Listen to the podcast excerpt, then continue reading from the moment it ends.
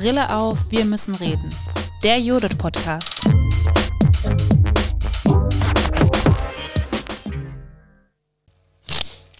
Klar, Wahlen sind ein Anlass für politische Bildung, aber ich finde es auch immer wichtig, irgendwie es dann nicht bei den Wahlen zu belassen, sondern mit den Leuten eben auch darüber hinaus ins Gespräch zu kommen. Die Frage nach Handlungssicherheit, bin ich abgesichert, kann mir was passieren, das ist absolut immer ein Thema. Auf der einen Seite, ja, bitte interessiert euch dafür, weil es ist total wichtig und auf der anderen Seite das auch auszuhalten, dass gerade in der öffentlichen Debatte man auch den Eindruck gewinnen kann, dass junge Menschen uns als Gesellschaft irgendwie ein Stück weit auch egal sind.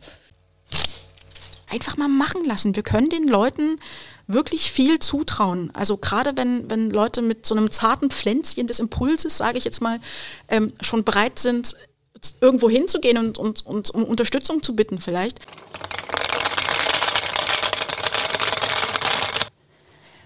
Das hier ist eine kurze Hörerinneninformation für euch. Wenn wir uns mit sehr aktuellen Fragen beschäftigen, ist es manchmal nötig, im Nachhinein nochmal einzuordnen, wann die Folge aufgenommen wurde. Ihr hört jetzt hier gleich einen Podcast zum Thema politische Bildung und Wahlen, vor allem ja im Kontext von Sachsen. Den Podcast haben wir am 6.12.2023 aufgenommen. Also zwei Tage bevor der Verfassungsschutz den sächsischen Landesverband der AfD als gesichert rechtsextrem eingestuft hat. Die Sprecherinnen im Podcast wissen das also noch nicht. Das ist wichtig, um die Folge einordnen zu können.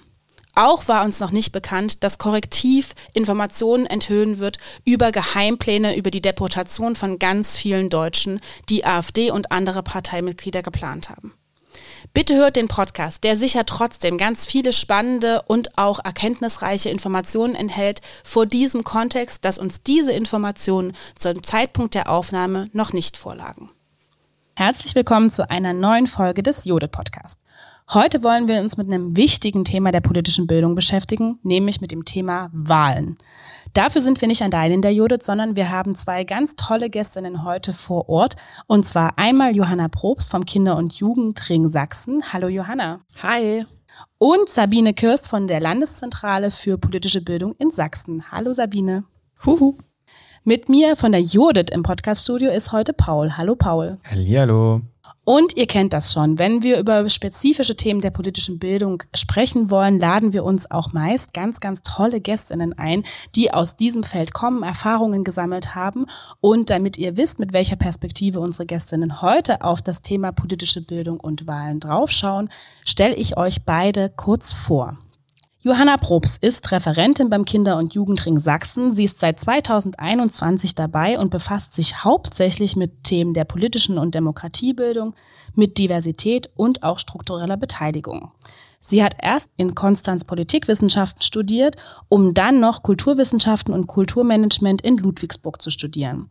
Sie hat auch schon bei der Landesvereinigung kultureller Jugendarbeit gearbeitet und dort die Servicestelle für Kinder- und Jugendbeteiligung mitgegründet. Vor allem spannend für unser Thema ist sie, weil sie für den Kinder- und Jugendring Sachsen nächstes Jahr die Planung und Auseinandersetzung für verschiedene Formate zum Thema Landtagswahlen organisiert. Genau. Herzlich willkommen, Johanna. Schön, dass du da bist. Ich freue mich auch. Sabine Kirst werden wahrscheinlich einige unserer Zuhörerinnen auch schon kennen, denn sie ist schon seit über zehn Jahren eine aktive und erfahrene politische Bildnerin in Sachsen, weil sie bei der Sächsischen Landeszentrale für politische Bildung arbeitet. Dort ist sie als Referentin im Referat 1 für politische Bildung online tätig. Heute beschäftigt sie sich unter anderem ganz zentral mit dem Format des Wahlomaten in Sachsen für Landtagswahlen. Sie ist studierte Erziehungswissenschaftlerin, hat auch Philosophie, Wirtschafts- und Sozialgeschichte studiert. Herzlich willkommen, Sabine. Hallo, vielen Dank für die Einladung. Und heute wäre eigentlich auch noch Franz Werner von der Aktion Zivilcourage und dem Projekt Ich bin wählerisch mit dabei gewesen. Leider ist er krankheitsbedingt ausgefallen, aber er hat uns schon versprochen und zugesichert, dass er uns per Sprachnachricht auf die zentralsten Fragen dieses Gesprächs antworten wird.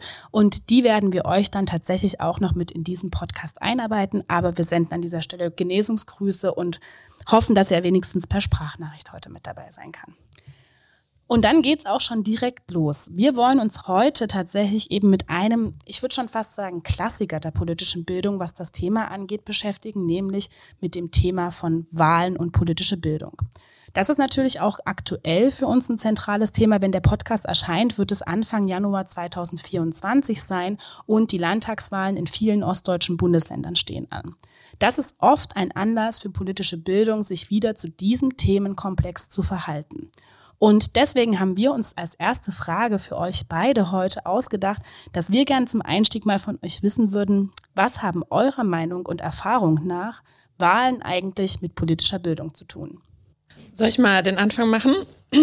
ähm, genau, also ich bin ja hier für den Kinder- und Jugendring Sachsen und vertrete damit die Jugendorganisation und die Jugendverbände in Sachsen. Ähm, das ist beispielsweise die THW-Jugend, die Feuerwehrjugend, aber auch das Jugendrotkreuz, die Falken, Pfadfinderverbände etc. Und da haben wir so ein bisschen die Besonderheit, dass wir vor allem ganz viele ehrenamtliche Menschen haben, die so Jugendarbeit machen. Und äh, die vielen Ehrenamtlichen werden von ein paar Hauptamtlichen mitbegleitet, die aber noch ganz viele andere Aufgaben haben. Also Kinderschutz, äh, Juleika-Anträge, Ferienlager organisieren etc. Das heißt, ähm, dass wir da Kolleginnen und Fachkräfte vor Ort haben, die so einen ganz bunten Strauß an Aufgaben haben, wo politische Bildung eben nur eine Blume davon ist. Und ähm, ja, unsere Hauptaufgabe ist da überhaupt erstmal dafür zu sensibilisieren, dass man sich auch selbst als politische Bildnerin verstehen kann, auch wenn man beispielsweise nur als ehrenamtliche Jugendleiterin irgendwo auf, einem, auf einer Ferienfreizeit oder in einer Gruppenstunde dabei ist und da geht es ganz viel darum, die Kolleginnen, ja, denen das Selbstbewusstsein mitzugeben, tatsächlich auch über politische Themen sprechen zu können. Gerade wenn ich vielleicht nicht studiert bin oder eigentlich was ganz anderes mache und dann nur ehrenamtlich im Bereich der Jugendarbeit unterwegs bin. Also deswegen würde ich sagen, ist irgendwie so die Hauptaufgabe, eine eigene, wir nennen es immer eine jugendpolitische Haltung zu entwickeln. Naja, Haltung entwickeln, da würde ich gleich mal ansetzen. Also ähm, Wahlen sind natürlich der Ausdruck schlechthin der politischen Mitbestimmung, zumindest wenn man das jetzt sehr konservativ betrachtet. Und was politische Bildung in dem Feld machen kann, ist natürlich ähm, Orientierungswissen vermitteln, ganz klar. Also wer steht zur Wahl, was sind die Inhalte der verschiedenen Parteien, welche Parteien treten für welche Ideale ein, wo könnte das unter Umständen gefährlich werden oder gefährlich sein oder was muss man darüber noch diskutieren, wie soll die Zukunft aussehen. Ne? Das sind alles so Fragen, die die Menschen natürlich auch umtreiben. Und gerade wenn Menschen verschiedene Hintergründe haben, zum Beispiel alleinerziehend, ähm, körperlich eingeschränkt, Migrationshintergrund, Zugehörigkeit zu einer queeren Gruppe oder ähnliches, ähm, dann hat natürlich jeder auch eigene Schwerpunkte. Und politische Bildung macht sich aber mit den Inhalten so und so nicht gemein, sondern sie zeigt eigentlich auf, was Vielfalt eigentlich alles bedeutet und hilft den Menschen, ähm, aufgrund der vielen, vielen Informationen, die politische Bildung auch nicht äh, irgendwie bewertet an und für sich, sondern in bestimmte ähm, Fragestellungen einordnet, ähm, wie sich die Leute dann auch ein Urteil bilden können. Und dieses Urteil bildet sich dann auch an der Wahlurne unter Umständen ab. Und deswegen ist es ganz, ganz wichtig, dass man eben nicht nur zu Wahlen sich über Parteien ähm, unterhält oder im Vorfeld von Wahlen oder über Kandidaten, sondern dass man an Inhalten dran bleibt und das auch ein Stück weit begleitet und auch Entwicklungslinien nachzeichnen kann. Und das ist eine Aufgabe von politischer Bildung. Wir sind ja bei den Aufgaben von politischer Bildung jetzt schon voll drinne. Die Frage, die wir uns gestellt haben, gerade im Kontext Wahlen, also welches Ziel verfolgt denn also politische Bildung zum Thema Wahlen? Was wollen wir konkret vermitteln, wenn wir in diesem Themenbereich sind? Und worum geht es vielleicht auch bei euren Formaten, äh, die ihr zum Thema Wahlen äh, anbietet? Ich würde mal aufgreifen. Also zuallererst haben wir ja natürlich immer die Wahlforen. Ne? Also das ist im Prinzip ein Diskussionsformat, ähm, wo wir die Direktkandidatinnen und Kandidaten eines Wahlkreises ähm, einladen nach dem Prinzip der abgestuften Chancengleichheit. Also das bedeutet, dass äh, wir können ja natürlich nicht irgendwie alle 46 Direktkandidaten ähm, einladen, aber wir müssen natürlich überparteilich sein und parteipolitisch neutral. Und das bedeutet, dass wir ähm, das Spektrum abbilden müssen. Und das Prinzip der abgestuften Chancengleichheit erlaubt es uns, diejenigen Parteien einzuladen, die größte Aussichten auf einen Wahlerfolg zum Beispiel haben. Und wir stellen dann im Prinzip die Kandidaten in einer netten Runde zusammen und äh, dann gibt es ein Moderationsteam, was sich äh, Fragen ausgedacht hat, beziehungsweise wo wir auch Themen voten lassen am Eingang sozusagen, welches Thema ist Ihnen heute in diesem Wahlkreis besonders wichtig. Klima, Umwelt, Mobilität, Vereinbarkeit von Familie und Beruf, zum Beispiel Pflege, also ganz alltägliche Themen. Und dann müssen die Direktkandidaten dann natürlich auch Rede und Antwort stehen. Und ähm, das Problem ist, und das muss man selbstkritisch einräumen, ist, dass diese Wahlforen auf der einen Seite Menschen anziehen, die eigentlich schon eine ganz feste Meinung haben und eine feste Absicht haben, wo sie ihr Kreuzchen machen oder ihre Kreuzchen machen werden, so muss man es ja sagen, ähm, und weniger diejenigen, die noch unentschlossen sind. Und das ist eine ganz spannende Geschichte. Wie findet man heraus, wer unentschlossen ist? Und deswegen haben wir uns überlegt, wir werden den Wahlomaten wieder zusammenbauen mit der Bundeszentrale. Das ist ja immer der Standard, wo dann junge Leute, ähm, also Wählerinnen von 18 bis einschließlich 26, das sogenannte Redaktionsteam sind. Und dieses Redaktionsteam erarbeitet mit Expertinnen und Experten zusammen die Thesen für den Wahlomat in einem mehrstufigen Verfahren. Und jetzt ist bei Sachsen natürlich ähm, ganz wichtig zu sehen, okay, wir haben einen größeren Anteil an einer älteren Bevölkerung, aber die Thesen für den Valomat kommen von einer jüngeren Bevölkerung. Ähm, das ist dann also auch nochmal so ein Punkt, wo man sehr viel Spannung hat und sehr viel, ich sage jetzt mal, kognitive Dissonanz auch aushalten können muss. Ähm, und das können viele Benutzer des Valomates dann an so manchen Punkten nicht, wenn dann plötzlich aufploppt 78 Prozent Übereinstimmung mit einer Partei, die vielleicht vollkommen konträr liegt zu dem, was man so sonst vertritt. Und dann ist natürlich die Empörung groß. Wie kann der Wahlomat mir vorschlagen, dass ich diese Partei wählen soll? Ne? Das ist kein Vorschlag, sondern dieser Wahlomat zeigt einfach nur, an welchen Punkten man eine große Übereinstimmung mit einer bestimmten Parteilinie hat. Und man kann sich dann damit auch selber nochmal auseinandersetzen. Und die dritte Komponente ist, dass wir dieses Jahr Schülerwahlforen ähm, veranstalten werden. Das heißt also, da werden die Direktkandidaten in ähm, schulische Zusammenhänge eingeladen und Schülerinnen und Schülern aus Wahlkreisen werden dann das Wahlforum in diesem Wahlkreis machen. Das heißt also, da wird es dann keine in Anführungsstrichen Erwachsenenvariante geben, sondern dann ist es dann die Variante der Schülerinnen und Schüler, was natürlich auch cool ist, weil zur Europawahl darf man natürlich mit 16 antreten zur Wahl ähm, und zur Landtagswahl aber erst mit 18. Und das irgendwie zu vermitteln, ist auch nochmal so ein Punkt, wo wir tatsächlich ähm, noch nicht so ganz genau wissen, wie wir das machen. Ähm, und die vierte, der vierte Strang ist tatsächlich, dass wir Veranstaltungsformate haben werden, online wie offline. Und das sind jetzt nicht diese typischen Gesprächsrunden, sondern da geht es tatsächlich wirklich ganz konkret darum, wie beeinflusst mich das Netz zum Beispiel in meiner, in meiner Wahlentscheidung. Also diese Frage, werden die Wahlen im Netz entschieden? Ähm, was was passiert da, wenn ich mein Handy nehme und in der App scrolle? Ähm, wie ist das Design von dieser App? Ähm, macht dieses Design, dass ich da länger unterwegs bin, dass ich da bestimmte Dinge mehr anklicke als alles andere? Und das wollen wir uns dieses Jahr sehr genau angucken, sodass die Menschen, die hoffentlich in großer Zahl zur Wahl gehen werden, dann auch wissen, ähm, sie können sich mit Mitteln und Wegen informieren, aber diese Mittel und Wege haben natürlich auch Vor- und Nachteile. Huh, langer Reigen. Das ist sehr gut. Ihr habt viel vor und habt schon viele Ansätze für die politische Bildung. Johanna, wie sieht es bei euch aus? Welche Formate habt ihr geplant, vielleicht auch schon mal erprobt? Was macht ihr, wenn es mhm. um politische Bildung und Wahlen nächstes Jahr im Superwahljahr 2024 geht? Mhm. Ja, wir übernehmen ja nochmal so ein bisschen eine andere Funktion auch als die Landeszentrale, weil wir sind ja tatsächlich auch Lobbyorganisation. Also wir haben in unserem Selbstverständnis stehen, dass wir die Interessen der Kinder und Jugendlichen in Sachsen vertreten.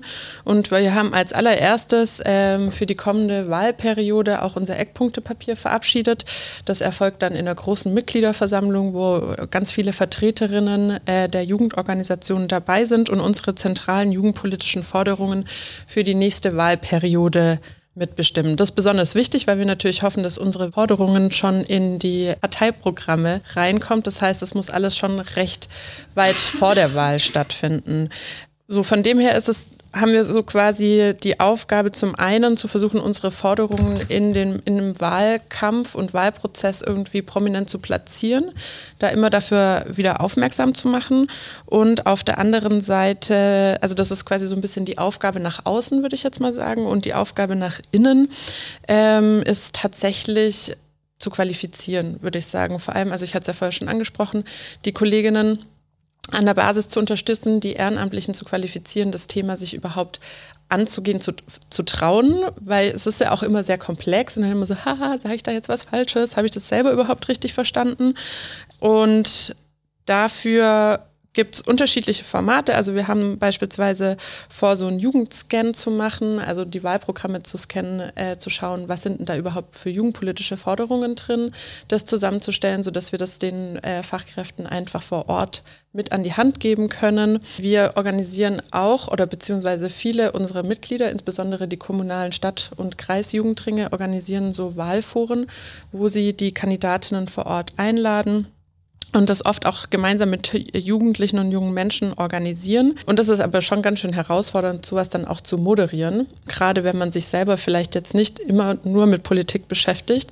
Da wollen wir ansetzen und die Kolleginnen eben in der Moderation schulen, auch wenn es darum geht, mal so heiklere Situationen etc. auszuhalten.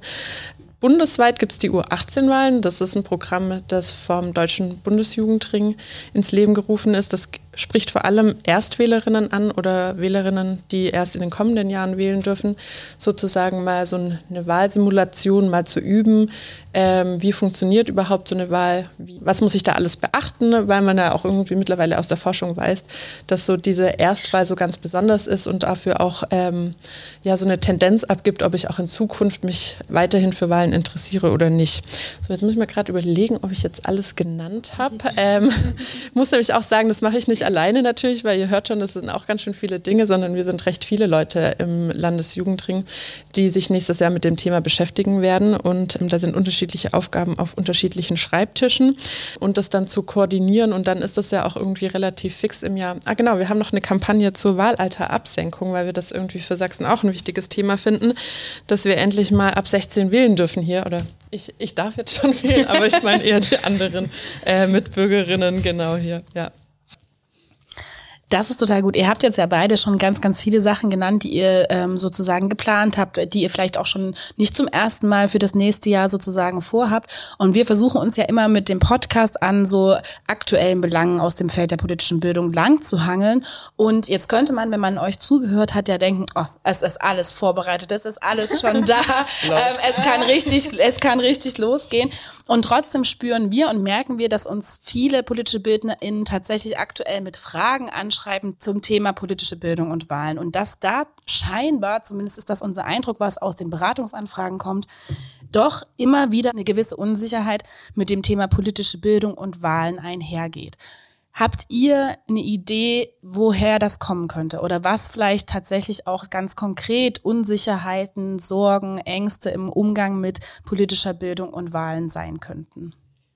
Ja, da, also mir fallen da direkt so ein paar Sachen ein. Ich finde natürlich irgendwie so, gerade wir in der Jugendarbeit, ist schon ein Spagat.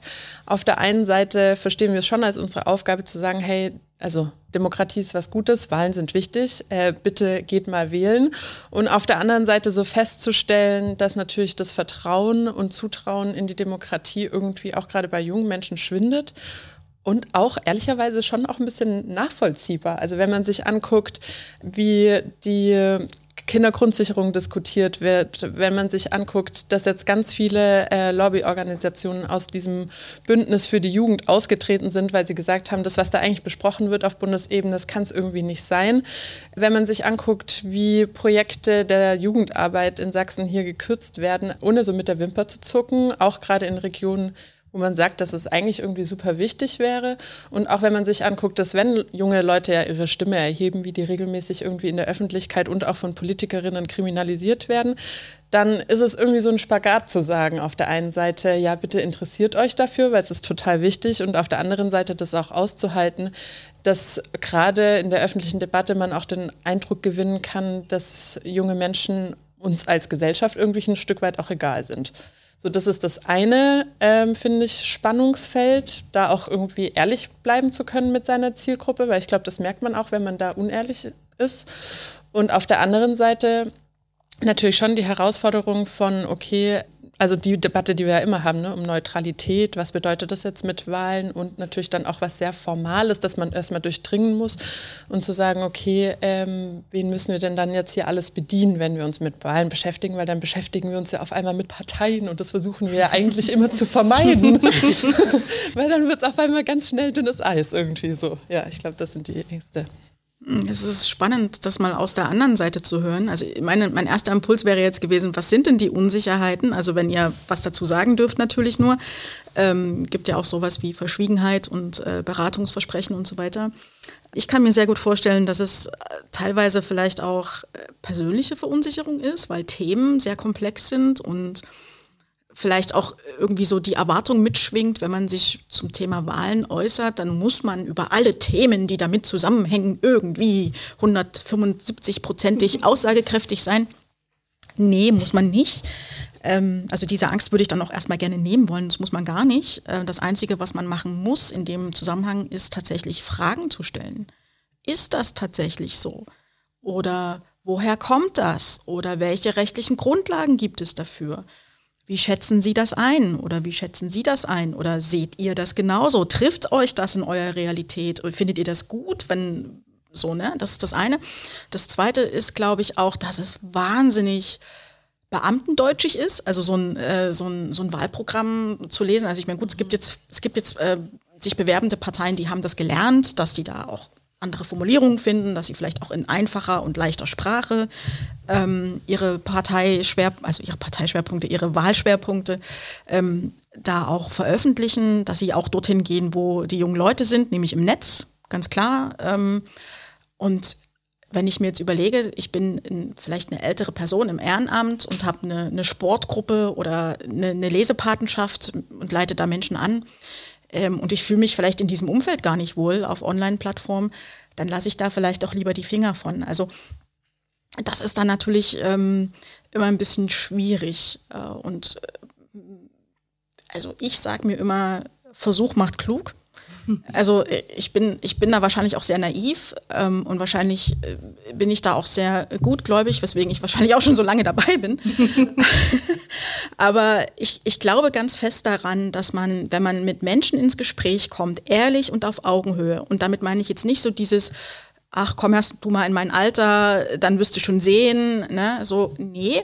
Ähm, einfach auch wirklich anzunehmen und ohne zu bewerten, hinzugehen und zu sagen, ey krass, das habe ich so noch gar nicht gesehen. Ähm, euch ist Klima total wichtig, euch ist Mobilität total wichtig, euch ist Nachhaltigkeit total wichtig. Warum? Was stört euch jetzt an dem, wie es ist? Ähm, da einfach auch hinzugehen und zu sagen, ich kenne mich damit leider gar nie aus, könnt ihr mir da vielleicht mal kurz irgendwie mich auf Stand bringen so. Und das, glaube ich, machen die wenigsten, weil das bei uns in unserer Gesellschaft auch sehr dolle verbreitet ist, ne, diese 175-prozentige Aussagefähigkeit zu jedem Thema ähm, und, und auch Fehler und Schwächen einfach schwer einzugestehen. Ich finde, nichts ist mutiger, als zu sagen, ich habe davon gar keine Ahnung, es tut mir leid, ich bin da überhaupt nie aussagekräftig. Sorry, kann ich nichts zu sagen. Finde ich, ist absolut mutig, aber wer macht das heutzutage schon? Weil viele auch immer die Erwartung haben, sie sind gewählt, sie bekommen von uns ihre Diäten, sie müssen für uns sozusagen jetzt arbeiten. Ja, aber auch PolitikerInnen sind auch nur Menschen. Die irren sich genauso. Die kochen auch nur mit heißem Wasser. Das sind keine, keine Superhelden. Also vielleicht schon, aber ähm, die haben jetzt keine übermenschlichen Kräfte im Sinne von, dass sie alles sofort verstehen. Und jeder, der irgendwie für sich einen Anspruch nimmt, dass, ähm, dass so diese komplexen Dinge super easy und super verständlich sind, ähm, Glückwunsch, wenn das jemand so für sich verarbeiten kann. Ich könnte es nicht. Also ich sitze da jedes Mal davor äh, und frage mich, äh, so gerade digitale Dienstegesetz, ganz neu jetzt Debatte gewesen, betrifft ja meinen Arbeitsbereich. Ne? So, und denke ich, okay, worüber reden die da eigentlich gerade? Kann mir das jemand mal erklären, als wäre ich fünf? Also, und das finde ich ist ein so ein Punkt, diese, diese Erwartungshaltung. Auf der einen Seite, man muss super professionell und alles immer wissen sofort und auf der anderen Seite aber auch diese Erwartung, man darf irgendwie keine Schwäche zeigen. Woher kommt das eigentlich? Das finde ich ist irgendwie irgendwie doof. Aber gleichzeitig ist es dann natürlich schon auch so die Verantwortung von jetzt Personen aus der Jugendarbeit oder politischen Bildnerinnen, dann den Rahmen halten zu können. Ja. Ne? Äh, und auch auszuhalten, diese Gespräche und die Dialoge, die ja dann vielleicht auch mal härter werden können. Und ich glaube, dass das schon eine enorme Moderationsleistung mittlerweile bedarf. Und ich glaube, das ist auch die letzten Jahre krasser geworden, weil irgendwie ja, vielleicht der Ton dann doch rauer geworden ist? Oder ähm, wie hält man dann so eine Meute in Schach bei einem Wahlforum, wenn da auf einmal Zuschauerinnen irgendwie, keine Ahnung, also wenn es so hitzig wird, ne, wenn man Emotionen aushalten muss, äh, wie hält man da den Rahmen? Und das äh, ich schon eine wahnsinnige Verantwortung und da kann ich schon auch diese Unsicherheit von politischen Bildnerinnen total nachvollziehen, weil man ja dann irgendwie auch eine Verantwortung gegenüber den jungen Menschen hat, also in unserem Fall, die dann da sitzen und ähm, ja, Deswegen glaube ich, sich gut vorbereiten und auf jeden Fall nicht alleine machen. Und ganz wichtig, auf alle Fälle niemals alleine machen, sich Verbündete suchen. Ne? Also ja. ähm, egal, ob das jetzt irgendwie ähm, der Hausmeister oder die Hausmeisterin ist oder vielleicht eine befreundete Lehrkraft von irgendeiner Schule, die aber ein besonderes Faible hat für Moderation zum Beispiel, ähm, da gerne auch immer, immer sich Verbündete suchen und ähm, auf der anderen Seite tatsächlich, und das ist das, was wir von unseren Wahlforen gelernt haben, ähm, je strukturierter man diesen Rahmen absteckt und je sicherer man diesen Rahmen macht, umso leichter ist es dann auch so eine, so eine kontroverse Diskussion ein Stück weit ähm, nicht zu steuern, aber so ablaufen zu lassen, dass sie zwar hart in der Sache ist, aber immer noch respektvoll. Mhm. Und das, das, das kann man tatsächlich auch mit ein paar Kniffen und Tricks, kann man das auch sehr schnell erreichen. Ähm, das gelingt nicht immer. Also wir hatten auch Wahlforen, da schweigen wir lieber drüber. Ähm, aber äh, im Endeffekt ist es so, dass man, man kennt sich ja dann auch untereinander. Also jetzt in einer, in einer kleineren Gemeinde oder im kleineren Landkreis kennt man ja, wer wofür vielleicht bekannt ist oder wer wo sich wie schon mal geäußert hat oder aufgetreten ist. Und da kann man auch im Vorfeld ähm, vielleicht auch darum bitten, na, ganz offen hingehen und sagen, ich weiß, du bist engagiert bei dem Thema. Ähm, du darfst auch ganz viel sagen, aber bitte kabere nicht die Diskussion. Ne? Also, also dass, dass jeder auch gleichberechtigt vortragen kann. Und wenn die Moderation in der Rolle dann das auch genauso benennt, wir möchten, dass jeder irgendwie gleichberechtigt hier einen Redenanteil hat, Deswegen macht man eine Rednerliste. Also man muss es auch immer begründen. Was man tut, muss man auch immer begründen. Und dann fährt man damit eigentlich auch ganz gut. Im Idealfall. Ne? Also es gibt natürlich auch immer Fälle, wo man sagt, so, Jetzt sind wir ja gerade schon, ähm, haben wir so einen Deep Dive schon direkt zu Formaten gemacht. und ihr habt auch tatsächlich jetzt schon ähm, an verschiedenen Stellen ja ähm, von Foren, von Wahlforen, im mhm. Jugendbereich, im Schulbereich, aber tatsächlich auch zum Beispiel im Kommunalbereich, wo man tatsächlich auch mit erwachsenen Menschen Wahlforen macht. Und uns interessiert natürlich auch bei diesem Thema politische Bildung und Wahlen, welche Formate sich eignen. Ihr habt jetzt schon viel von diesen Wahlforen gesprochen. Ihr habt, das ist ein Format, was ihr offensichtlich auch beide teilt. Wie würdet ihr eure Erfahrung dazu einschätzen? Also was sind vielleicht so Sachen, wo ihr sagt, ja, und deswegen machen wir das immer wieder, weil das Wahlforum dafür am besten geeignet ist. Und es hat jetzt gerade zum Beispiel Sabine schon so ein bisschen angedeutet, was sind vielleicht auch die Herausforderungen, dass wenn Menschen in der politischen Bildung sich jetzt vielleicht im Großen, im Kleinen auf den Weg machen wollen, zum Beispiel politische Bildung in äh, mit Wahlen in einem Wahlforum zu besprechen. Was würdet ihr denen mitgeben ähm, in der Beurteilung und Analyse dieses Formats? Also ich glaube, das kommt erstmal drauf an, ähm, wer sind denn die Besucher meines Wahlforums? Also richte ich mich da jetzt dezidiert an, an Seniorinnen zum Beispiel, dann würde ich auf alle Fälle erstmal gucken, dass ich von der Zugänglichkeit her und vom Ort her irgendwas Vertrautes habe, wo sich diese Zielgruppe besonders wohlfühlt oder großes Vertrauen zu hat. Also da würde ich jetzt vielleicht nicht irgendwie ins Fitnessstudio am Ende der Stadt gehen, sondern da würde ich dann vielleicht in die Bibliothek gehen. Ne? Also so ein Ort, der neutrales Terrain verspricht, in Anführungsstrichen. Ähm, bei den Themen würde ich tatsächlich die Teilnehmenden selber die Themen bestimmen lassen. Ich würde die fragen, zu welchem Thema wollen Sie heute was hören? Zu welchem Thema haben Sie eine Frage mitgebracht? Das ist aber auch wieder schwierig, weil nicht jeder sich zutraut, vor einer großen Runde eine Frage zu stellen. So vorlaut muss man dann vielleicht auch erstmal sein, ja. Also, dass man sich hinstellt und sagt, Entschuldigung, Herr Ministerpräsident, ich habe da mal folgende Frage. Letztes Jahr haben Sie das und das und das gesagt, aber jetzt ist das. Wie kommt das denn? Also, das muss man sich auch erstmal trauen. Ähm, und da fände ich es ganz toll und das ist so mein Eindruck von den Wahlforen, die wir gemacht haben, dass das einen informativen Charakter hat eigentlich ähm, und wenig auf Austausch angelegt ist. Also wir haben Fragen, die werden, ins, die werden vom Publikum sozusagen oder wurden vom Publikum sozusagen ähm, äh, reingespielt und die Direktkandidatinnen haben sich dann dazu geäußert.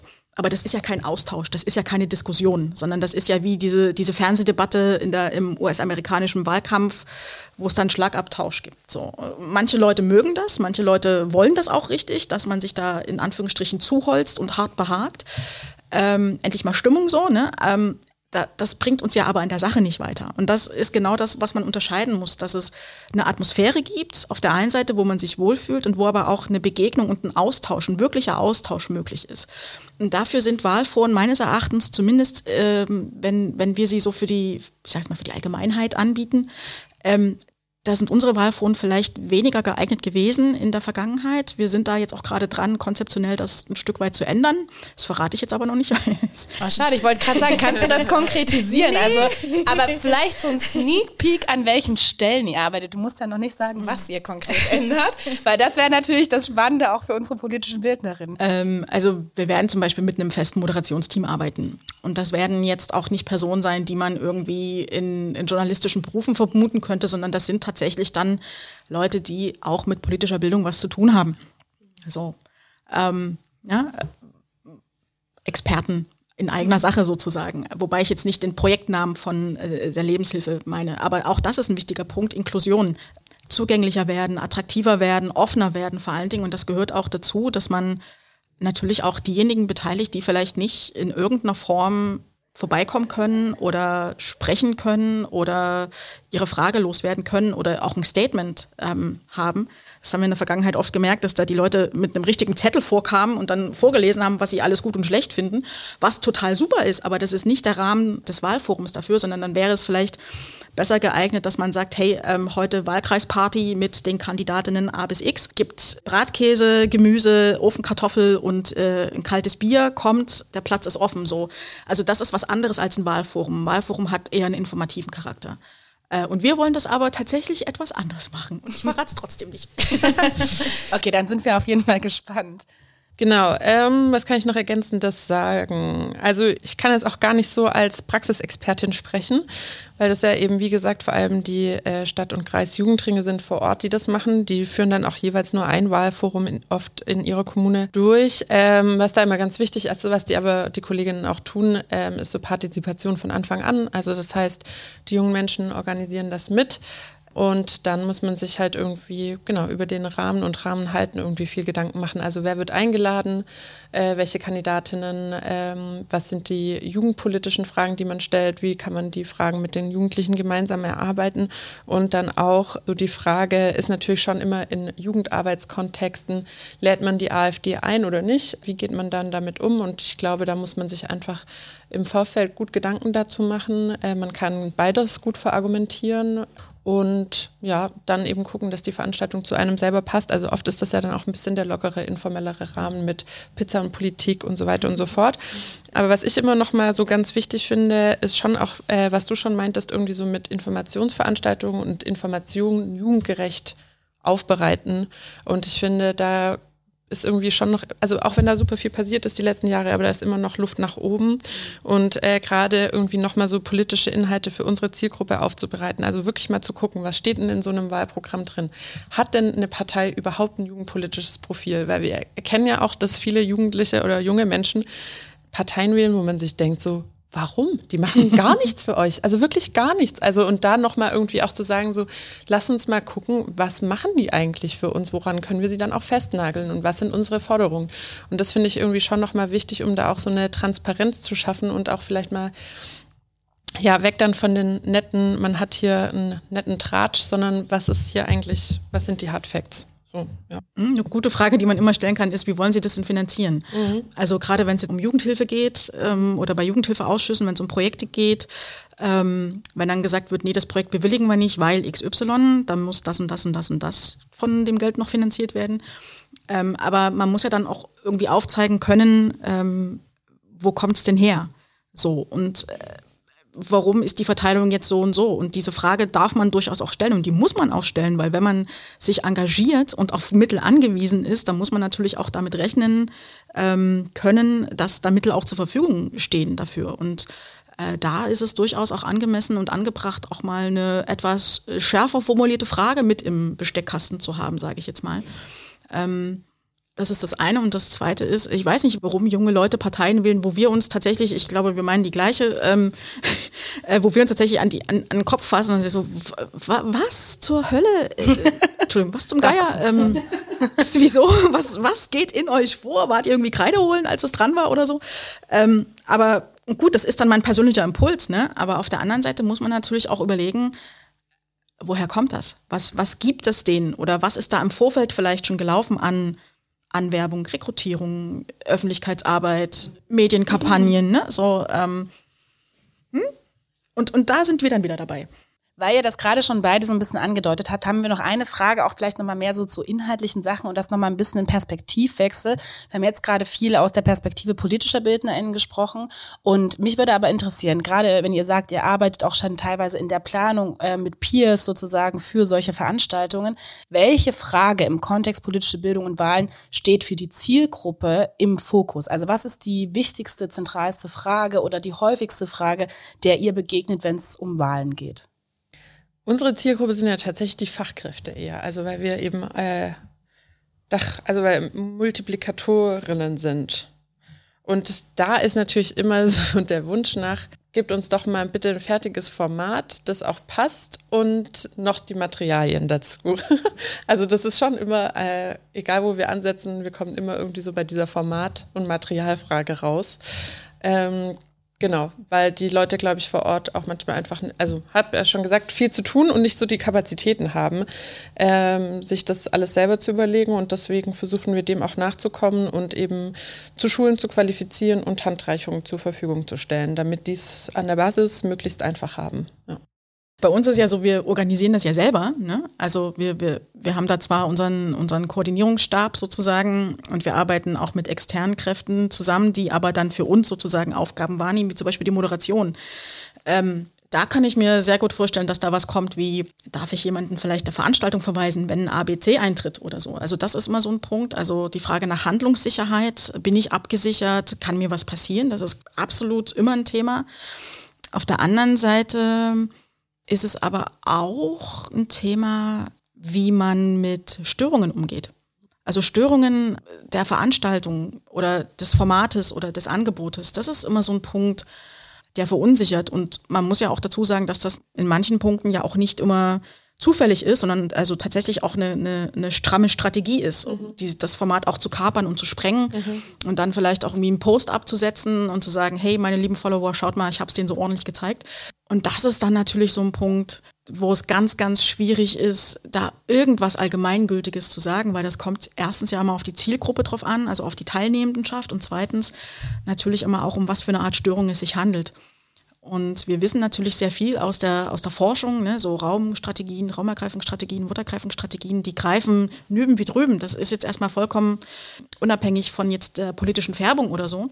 Aber diese Störungen sind tatsächlich nicht zu unterschätzen, weil, und das, das muss man sich auch wirklich erstmal vorstellen, stell dir vor, du sitzt in einer Veranstaltung, nehmen wir mal an, das ist sowas jetzt wie hier die Podcastaufnahme, wir reden nett und dann kommt einer rein und stört macht Geräusche oder pöbelt rum oder, oder, oder.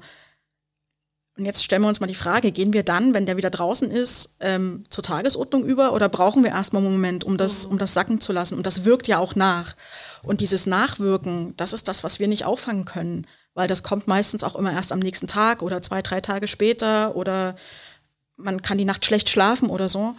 Ähm, und das ist etwas, wo wir uns tatsächlich auch Gedanken machen, wie wir das gut, nicht antizipieren, das wäre jetzt der falsche Fachbegriff, aber wie wir das gut mitdenken können, dass es eben, wenn es denn vorkommt, eben nicht so gravierende Auswirkungen hat, weil Störungen sind immer, immer in irgendeiner Form verunsichernd. Und das macht natürlich auch was mit einem, gerade in der politischen Bildung, wenn es darum geht, Handlungssicherheit zu geben oder Orientierung zu geben mhm. und dann selber vorgeführt zu bekommen, öffentlich vor allen anderen, ihr habt das nicht unter Kontrolle. Was seid denn ihr für Leute? Wo kommt ihr her? So, ne? das, das, das macht auch was mit einem, wo man dann auch wirklich in der Analyse gucken muss, habe ich an alles gedacht?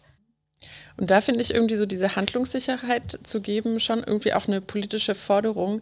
Eigentlich, also müsste es sein oder könnte es sein von allen ähm, Organisationen der politischen Bildung im Sinne so ein bisschen, wir stellen uns da hin und ähm, halten die vielen unterschiedlichen Wetterlagen aus und ja nicht nur so als Person, die dann dasteht und das moderieren muss, sondern irgendwie auch als Organisation und Struktur und irgendwie politische Bildung ist super wichtig. Und dann können wir nachher, kann uns so blöd gesagt ans Bein gepisst werden dafür, was wir gemacht haben oder dass es dann irgendwie Störungen gab oder es nicht ganz rund lief oder wie auch immer. Und ich glaube, das wäre schon was, ähm, wo man dem, wo man den ganzen Strukturen auch irgendwie ein bisschen mehr Sicherheit geben müsste. Also zu sagen, okay, ihr seid der Rahmen, die das, also wo man eben auch streiten und diskutieren darf. Und dann gerade, wenn wir sprechen, so Abhängigkeit von öffentlichen Geldern etc., dann fragt man sich, fragt man sich natürlich viel eher, äh, mache ich das fast jetzt auf oder lasse ich es halt lieber zu? Und ähm, ich glaube, was halt nicht passieren sollte, dass die Leute sich nicht mehr trauen, irgendwie die Diskussionsräume äh, zu öffnen, weil man zu sehr Angst davor hat, irgendwie vor diesen Störungen oder da, ja, mhm. genau, dass es eskaliert. Mhm. Das ist auch tatsächlich wichtig. Wir haben ja ähm, eine Feldexploration mit politischen BildnerInnen in Sachsen gemacht.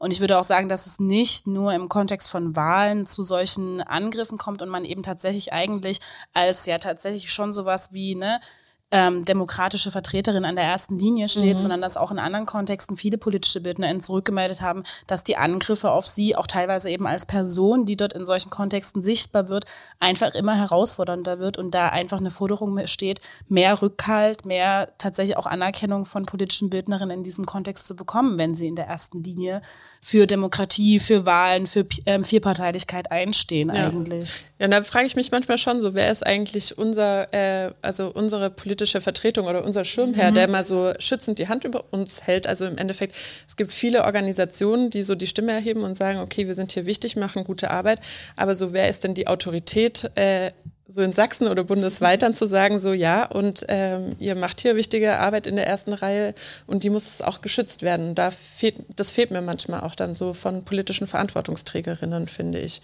So im Vorfeld von Wahlen könnte ja auch mal ein Statement sein, irgendwie zu sagen, ist wichtig, lasst die mal machen. Wir schicken es auf jeden Fall mit raus. Ich glaube, es ist ganz gut, Jetzt mal sozusagen, es ähm, wird auch in den Antworten von euch die ganze Zeit schon immer so ein bisschen angeteasert, ähm, tatsächlich mal den Elefanten im Raum zu adressieren. Mhm. Ähm, ihr habt es gerade schon so ein bisschen auch angesprochen wie geht politische Bildung mit antidemokratischen Tendenzen in Kontexten von Wahlveranstaltungen, also Veranstaltungen zum Thema Wahlen der politischen Bildung um? Wie gehen wir teilweise eben auch mit antidemokratischen Parteien, die zumindest in Teilen und Anteilen ja auch schon ähm, vom Verfassungsschutz konkret als rechtsextrem eingestuft werden? Das ist eine Herausforderung, die politische Bildung jetzt nicht ganz neu, aber immer noch manchmal an einigen Stellen verunsichert irgendwie und herausfordert. Was sind eure Erfahrungen dazu? Es ist ja schon so, dass wir, wir haben das schon heute so ein bisschen angesprochen, deswegen meine ich der Elefant im Raum, wenn wir von Neutralität sprechen, wenn wir davon sprechen, laden wir die Personen ein, sagen wir, ähm, alle Menschen dürfen hier sprechen und zu Wort kommen.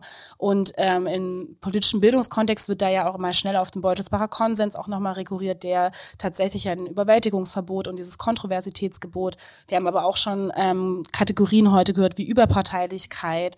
Und das ist ja zentral und gleichzeitig sind wir aktuell eben auch im Blick auf das nächste Wahljahr zum ersten Mal auch in der politischen Bildung, würde ich sagen, an der Stelle so herausgefordert, dass wir eben mit einer Partei zu tun haben, die zumindest in Teilen und in vielen Bereichen ihrer inhaltlichen Forderung außerhalb eines kontroversen Sektors eigentlich liegt. Und das fordert ja heraus und gleichzeitig habe ich das Gefühl und ist unsere Analyse, dass es in der politischen Bildung für den Umgang mit diesen antidemokratischen Tendenzen und in Auszügen auch antidemokratischen Parteien noch nicht den Umgang gibt. Wie geht ihr damit um?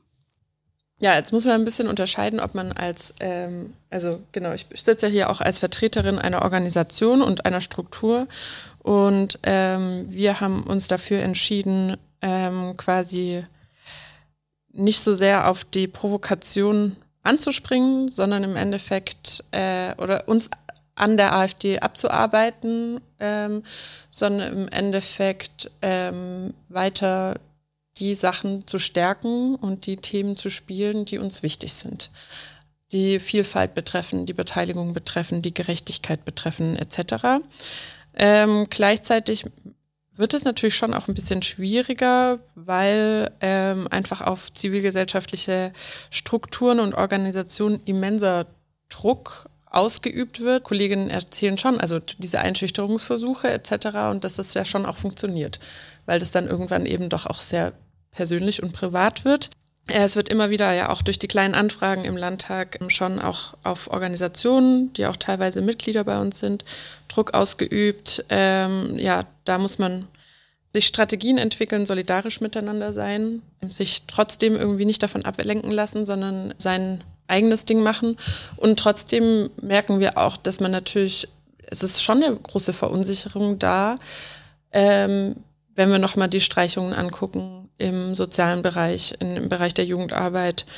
Und man fragt sich schon ein bisschen, also keine Ahnung, ich habe so das Gefühl, es ist auch ein bisschen viel erwartet von der politischen Bildung, da jetzt tatsächlich die Antworten gesamtgesellschaftlich drauf zu haben, wenn wir im Endeffekt merken, dass wir, dass unsere Handlungsspielräume eigentlich kleiner werden und nicht größer. Also im Bereich der politischen Bildung, so sehe ich es ein bisschen. Ich weiß auch nicht, äh, inwieweit man das dann, ja, es ist, macht einen schon ein bisschen, äh, ich finde es schon, dass es ein, dass man so ein paar Fragen hat. Oder jetzt auch nicht perfekte Antwort war jetzt ein bisschen krustelig. Äh, krustelig ist voll okay, weil das ein Ausdruck dessen ist, dass man da tatsächlich sich Gedanken drüber macht. Ne? Mhm. Und äh, dass sich Dinge ja auch ändern können und Auffassungen ändern können und auch neue Faktenlagen eintreten können, die dann eventuell nochmal ein neues Urteil oder eine neue Beurteilung vonnöten macht. Ne? Also wie gehen wir damit um? Also wir haben da eine ganz klare Linie. Also ähm, die AfD ist bei uns im Kuratorium, die ist, ist, gesetzlich so vorgeschrieben. Es gibt eine Errichtungsverordnung für die Landeszentrale, wo drinnen steht, dass die Arbeit von einem Kuratorium sozusagen kontrolliert wird und rechenschaftspflichtig sozusagen auch man sich dann, also unser Direktor dann immer bei der Kuratoriumssitzung einen Arbeitsplan vorstellen muss. Äh, dann wird aber auch nicht irgendwie auf Inhalte Einfluss genommen, sondern dann wird eben halt nachgefragt, wie sieht es aus mit der Finanzierung, habt ihr an die Ecke gedacht, habt ihr an die Regionalität gedacht und so weiter und so fort. Und er fährt da mit der, mit der maximalen Transparenz. So. Und das ist auch das Beste, was man machen kann in dem Punkt. Ähm, und dazu kommt ja aber, dass wenn jetzt die Wahlen dann ähm, abgeschlossen sind, dass es dann ja ein neues Ressort wahrscheinlich gibt oder eine Ressortumbildung oder vielleicht auch nicht, wir wissen es nicht.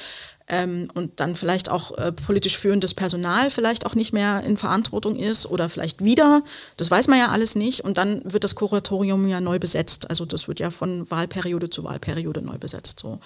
Und ähm, das ist das eine. Das zweite ist, für unsere Angebote äh, sind wir ganz klar, unsere Arbeit basiert auf dem Grundgesetz und der sächsischen Verfassung. Und alles das, was bis an die Grenze der Strafbarkeit rangehen darf, darf auch geäußert werden. Aber, und jetzt kommen wir zum großen Aber, was eigentlich ein riesiges Und ist, Neutralität bedeutet nicht, Dinge unwidersprochen zu lassen, wenn sie eben tatsächlich geeignet sind, Zusammenhalt zu schwächen oder Menschen zu verhetzen oder Gruppierungen zu diffamieren. Und dann, dann stelle ich mich auch hin und unsere Kollegen auch und wir benennen das dann auch. Ähm, ganz konkret in dem Fall Entschuldigung, diese Äußerung ist ausländerfeindlich, das akzeptieren wir nicht, das liegt außerhalb des demokratischen Konsens. Bitte unterlassen Sie das. Und dann kommt der große Aufschrei, ah, nichts darf man mehr sagen. Äh, nee, Sie dürfen es sagen, aber Sie haben halt kein Recht darauf, dass es unwidersprochen bleibt. Das ist ja genau der Punkt, was viele Leute nicht verstehen. Und ähm, da sind wir mittlerweile super gechillt, weil das haben wir drauf. Da können Sie uns nachts um drei wecken. Das haben wir drauf. Das, das beten wir Ihnen runter sozusagen. Ähm, und wir haben da aber auch mittlerweile den Habitus entwickelt. Ne? Das, also das mussten wir auch schmerzlich lernen durch die Pegida-Erfahrung, dass es einfach einen Meinungskorridor gibt. Der hat teilweise sehr, sehr hässliche Ecken, aber es ist der Meinungskorridor. So. Und wie ich mich als politische Bildnerin da verortet dazu, zu dieser hässlichen Ecke, muss ich mit meinem Rollenverständnis auch klären. Also es muss ich mit meiner professionellen Rolle auch klären und ich muss für mich auch meine Werte so klar haben, dass ich die vertreten kann. Und das ist bei uns im Kolleginnenkreis Konsens. Also da geht auch nichts drüber und drunter. Also sonst würde man die Arbeit ja auch nicht machen. Was jetzt aber die Beteiligung von ähm, von PolitikerInnen grundsätzlich an Veranstaltungen betrifft, klar, immer. Also parteipolitisch, neutral und überparteilich. Das bedeutet also tatsächlich mehrere Perspektiven, parteipolitische Perspektiven aufzeigen. Und die Erfahrung hat es auch gezeigt. Ähm, ich kann das ganz konkret machen. Ich war eingeladen als Moderatorin für ein Wahlforum in der Wohngruppe für autistische Menschen in Kleinwachau. Und da waren die Direktkandidatinnen eingeladen, auch die AfD, wäre es nicht gekommen und hat sich nicht mal zurückgemeldet. Also nicht mal irgendwie, äh, danke für die freundliche Einladung oder so. Gar nichts. Einfach nicht, einfach ignoriert. War die AfD. So. Und das, das haben wir dokumentiert, das können wir auch jederzeit belegen. Und das war schade, weil äh, einige der Teilnehmenden wirklich Fragen hatten und äh, die dann eben auch nicht beantwortet worden sind. Ne? So kann man jetzt mal wirken lassen. Das wirkt. ähm, ich überlege gerade, wo wir weitermachen. Ich bin die ganze Zeit immer noch im Format stecken geblieben. Wir haben über Raumergreifungsstrategien geredet. Wir haben äh, darüber geredet, dass äh, wir Podien, also, also die Frage, wie wir Podien besetzen und äh, was wir auf den Podien zulassen und so weiter. Und ähm, da die Frage auch nochmal in Richtung der Formatfrage, was brauchst denn vielleicht einfach noch anderes, also ähm, über das Wahlforum hinaus oder auch vorgelagert oder so. Wir haben ja auch vorhin gesagt, oftmals kommen dort Leute hin, die einfach bloß ihre eigene Meinung dort hören wollen oder sich dort äh, in Lagern, äh, die sich dann gegenseitig irgendwie den ein oder anderen netten Kommentar zuwerfen. Ähm, also wie kommen wir raus, dass wir auch die Leute, die unerreicht sind, äh, erreichen wollen und, und welche Formate brauchst dafür? Ähm, also das ist auch so eine Einladung zum Träumen. Es muss hier keine spruchfeste äh, Antwort äh, kommen, wir suchen das ja selber. Ähm, genau. Wie erreichen wir die Unerreichbaren? Ach, wenn es darauf. Die vermeintlich Unerreichbaren. Die vermeintlich Unerreichbaren, ja. Also die zumindest aus unserer Perspektive Unerreichbaren. Das ist ja als unerreichbar wahrgenommen. Ne? Und äh, ist natürlich immer ein guter Ansatzpunkt zu überlegen, nicht wer kommt zu uns, sondern warum. Das ist das, ich glaube, das ist die, die größte Frage, die man sich stellen muss. Nicht wer, und das an Merkmalen festmachen, die auch absolut willkürlich und austauschbar sind. Und das fetzt ja auch nicht, wenn man dann plötzlich in die Zielgruppe A oder Kategorie B oder Kategorie 1 passt. Man ist ja nicht eine Nummer, man ist ja ein Mensch und hat ja Gefühle und Gedanken. Und ich glaube, das ist ganz wichtig zu sagen, warum kommen die Menschen zu uns oder warum will jemand da vielleicht mitmachen? Was gibt denen das? So, das, das sind so Fragen, die man sich stellen sollte und natürlich auch nicht dieses, wir machen das mal für die, sondern cooler wäre es doch, wenn man sagen würde, hey, habt ihr Bock? Wir haben das Geld, ihr bringt die Ideen. Das wäre eigentlich meine absolute Wunschvorstellung. Ich, ich, ich habe das für mich, ich, äh, Herr Dr. Löffler, wenn er das hört, ähm, hallo, ähm, der, der, der, der weiß, dass ich da so für mich so ein Gedankenkonstrukt habe, das heißt Herzensdings.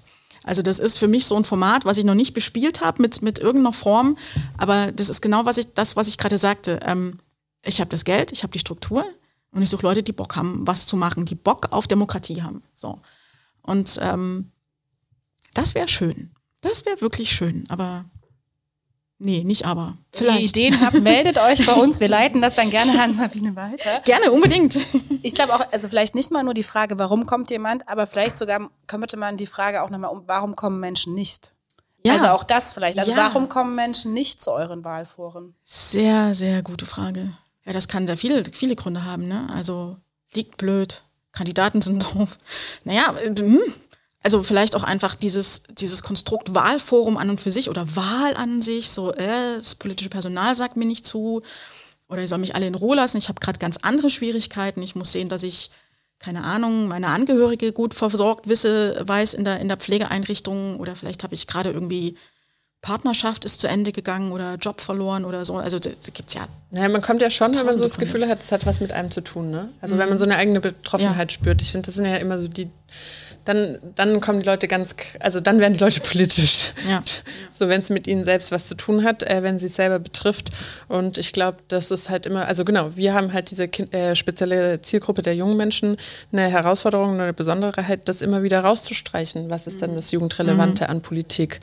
Ähm, genau, und damit ins Gespräch zu kommen, zu streiten. Und ich finde, dann ist es auch zum einen wichtig, irgendwie klar, Wahlen sind ein Anlass für politische Bildung, aber ich finde es auch immer wichtig, irgendwie es dann nicht bei den Wahlen zu belassen, sondern mit den Leuten eben auch darüber hinaus ins Gespräch zu kommen oder zu sagen, was sind denn andere Handlungsstrategien, wie kann ich mich noch einbringen, was ist denn also dieses breite Verständnis ja von auch ähm, äh, eurem Institut von Demokratiebildung.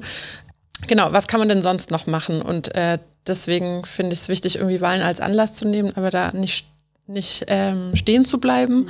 Und auch noch ein wichtiger Punkt, der vielleicht auch so ein bisschen ähm, eine Lernerfahrung aus den letzten Wahlen ist, irgendwie nach den Wahlen das Gespräch nicht abbrechen zu lassen. Weil das hatten wir dann irgendwie recht häufig, dass man dann so, ja, okay, die Wahl ist jetzt so und so ausgegangen, Punkt. Und dann reden wir in vier Jahren wieder über Wahlen oder über Mitbestimmung.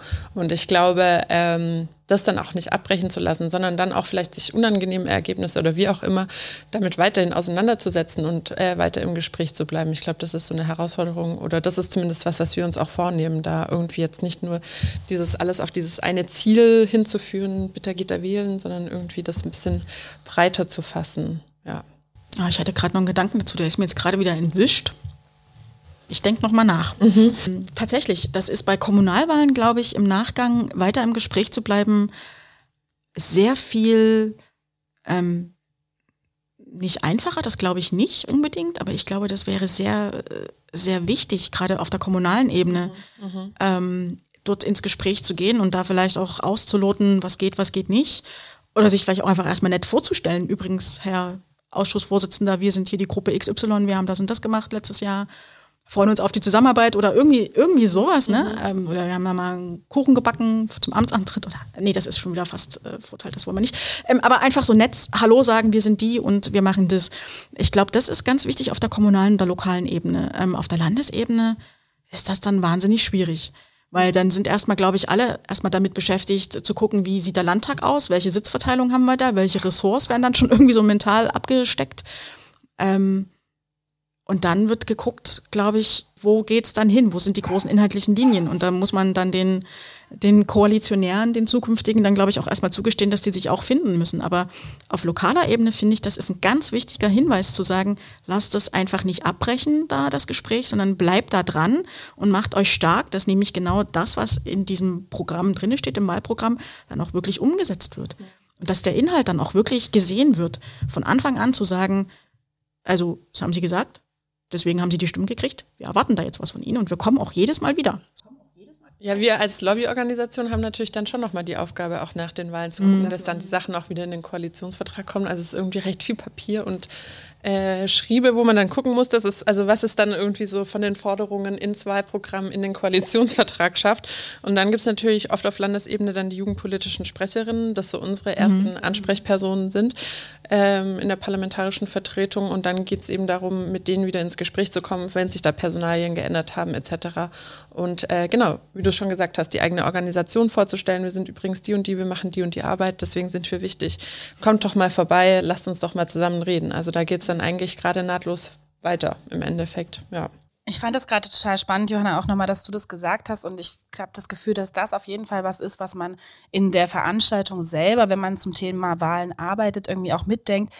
Demokratie und politische Prozesse nicht nur auf diesen Moment sozusagen zu beschränken, auch in dem, was man erzählt. Du hast es auch am Anfang mal ganz kurz mit angesprochen gehabt, zu sagen, dass es ja auch gar nicht so einfach zu sagen, jetzt irgendwie, dass Wahlen das Nonplusultra ist und man so ohne kritischen Blick darauf vielleicht auch dafür werben sollte, sondern dass das tatsächlich in einen größeren Zusammenhang gebracht werden sollte. Und ähm, da sind wir ja vielleicht auch an einem Punkt, gerade wenn man das schon so ein bisschen herausstellt, das haben wir jetzt im Gespräch gehört, ne, dass es in politischen Bildungsangeboten Angeboten, auch wenn sie das Thema Wahlen im Fokus haben, vielleicht keine Verkürzung der Demokratie auf diesen Moment kommen darf oder äh, sich dahin führen sollte, sondern dass politische Bildung und Demokratie in einem weiteren Sinne auch über Wahlen hinaus sozusagen sichtbar macht. Und das ist ja was, was in der politischen Bildung schon ganz lange diskutiert wird. Ne? Also was ist eigentlich diese politische Beteiligung, diese politische Handlungsfähigkeit, zu der wir alle animieren wollen? Ist das eigentlich mhm. nur wählen gehen oder ist es nicht eigentlich doch viel mehr,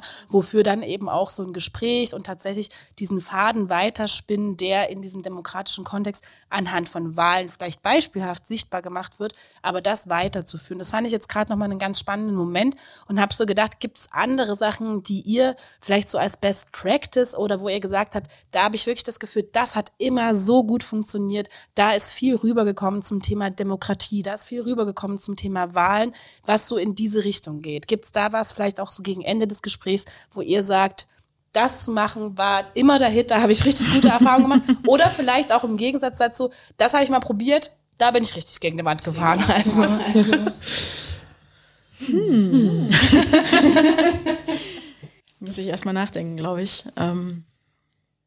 Ich kann es dann vielleicht nach den nächsten Wahlen sagen. Weil es tatsächlich auch das erste Mal für mich ist, dass ähm, ich so viele Wahlen oder so eng begleite. Ähm, Deswegen bin ich auch mal so ein bisschen gespannt auf die Resonanz und was da so kommt.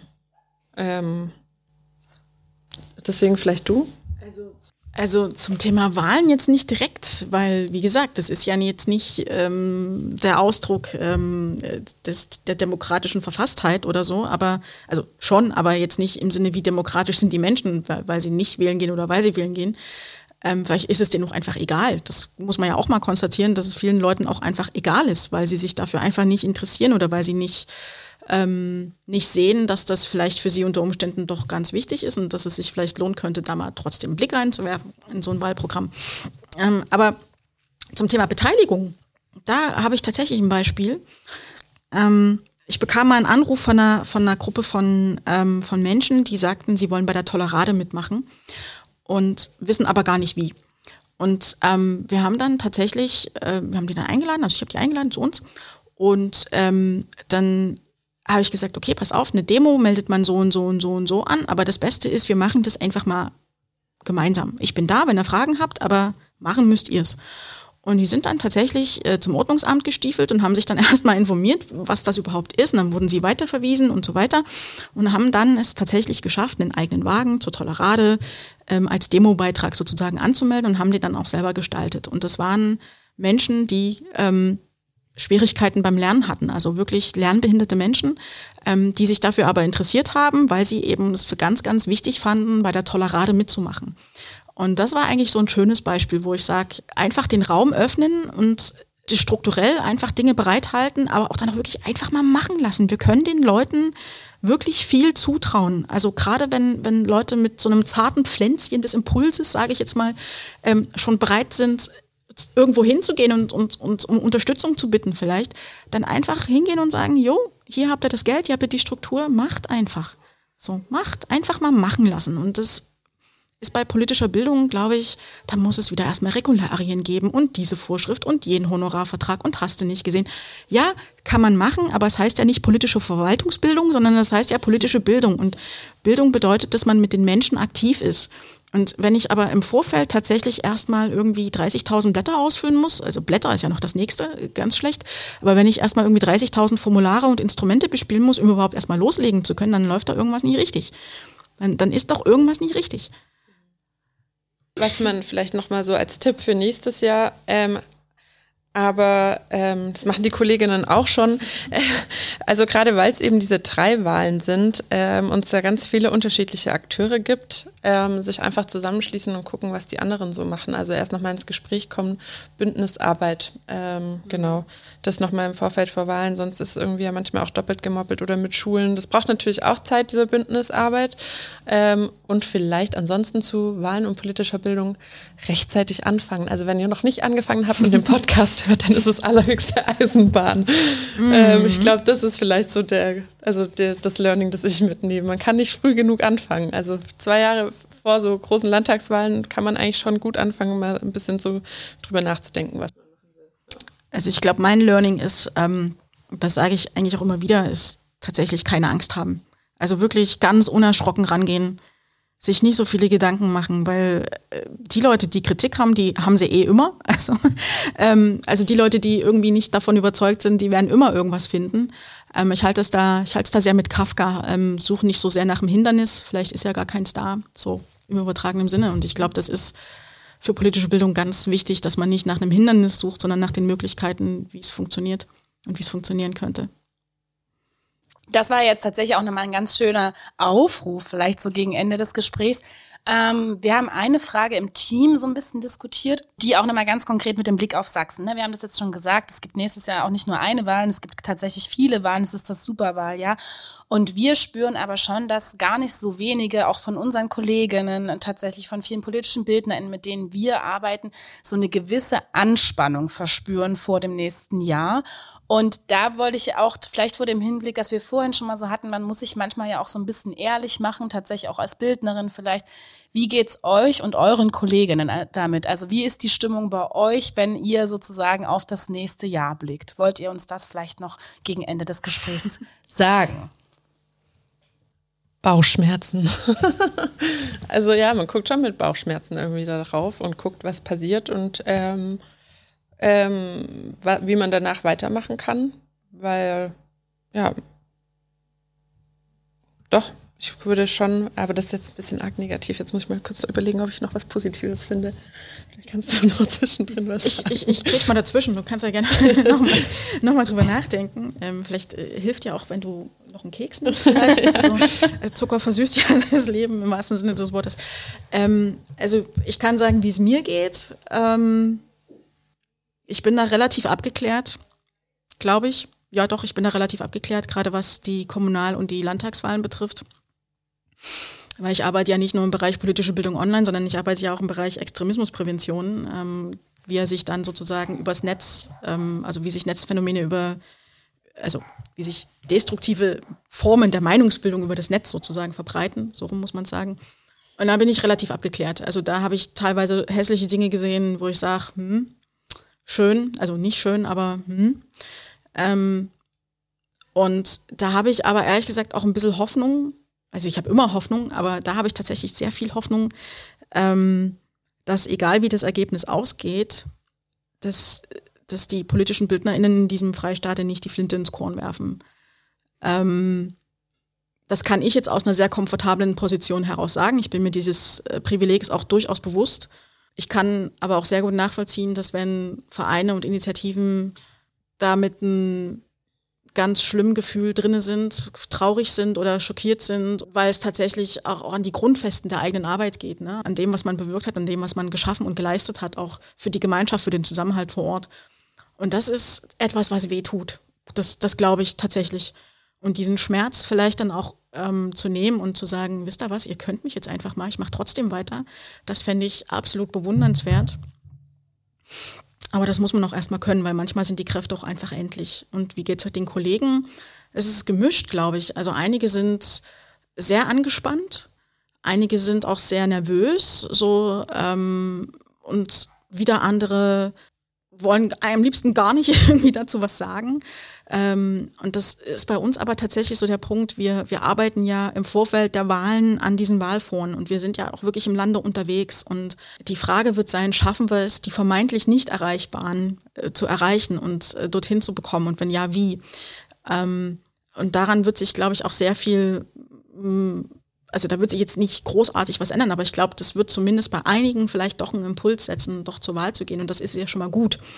Ähm, und eine zweite Sache, die ich noch ansprechen möchte, mh, mm, ich glaube, auch wenn man eine positive Erzählung hat im Wahlkampf, also sich ganz klar bekennt zu bestimmten Dingen, die, weiß nicht, also Beispiel, nehmen wir mal was Unverfängliches, ähm, wir bekennen uns zum mir fällt jetzt gerade nichts Unverfängliches ein, Mist.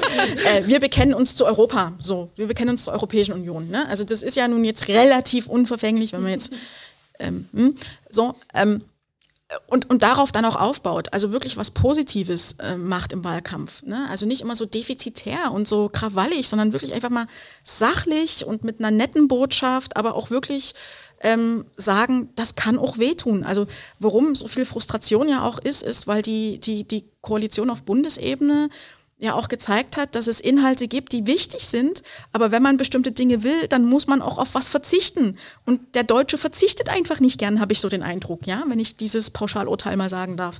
Ähm, weil da geht es irgendwie an Besitzstände und Besitztümer und Grundfeste der Identität. Ja, ja, aber ich kann doch nicht beides wollen. Ein bisschen schwanger geht da auch nicht. Also ich muss mich entscheiden, will ich das oder will ich das? Und dann muss ich aber auch bereit sein zu wissen, okay, das könnte Verzicht bedeuten oder das könnte bedeuten, dass ich weniger Auto fahre oder das könnte bedeuten, dass ich meine Ernährung umstelle oder das könnte bedeuten, dass wir Außenpolitik ganz anders machen oder dass wir über Grundsicherung anders reden müssen und dass wir vor allem andere Maßnahmen brauchen.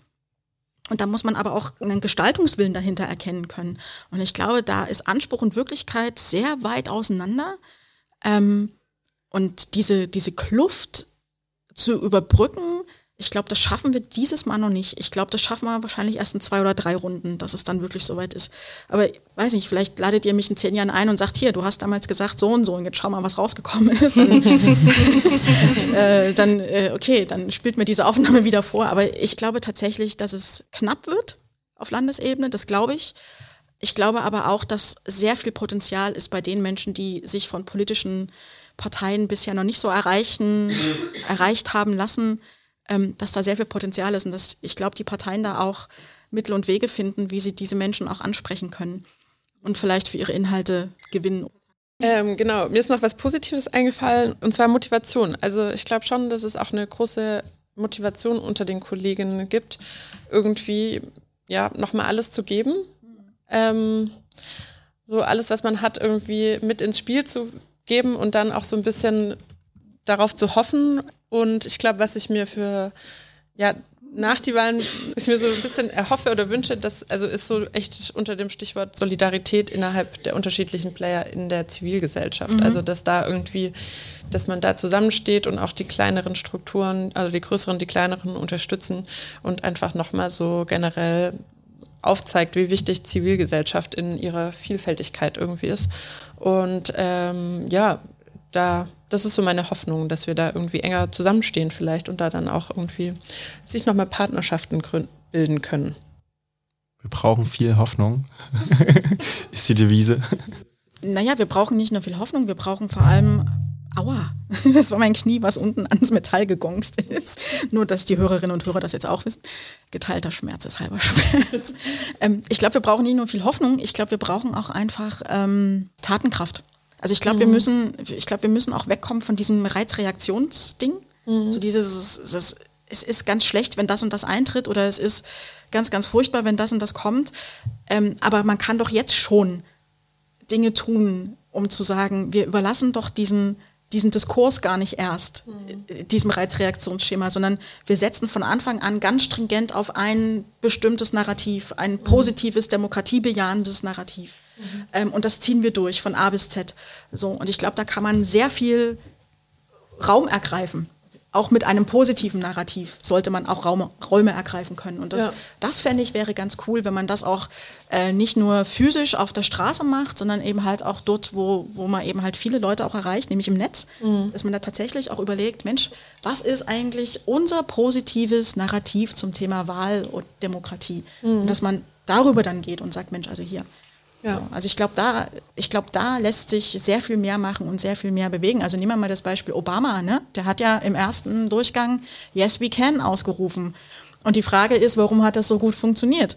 Äh, und die zweite Frage, die ich habe, ähm, warum machen wir das hier nicht so ähnlich? Ne? Also, also was ist das, was wir können? Und auch wirklich uns darauf besinnen, was wir können und äh, darauf dann auch die Kraft zu nehmen. Also jetzt nochmal das Bein. Ja, es war nochmal das Bein. Dar darauf dann auch die Kraft zu nehmen und zu sagen, wir setzen das um und wir gehen in kleinen Schritten, aber verdammt nochmal, wir gehen. Mhm.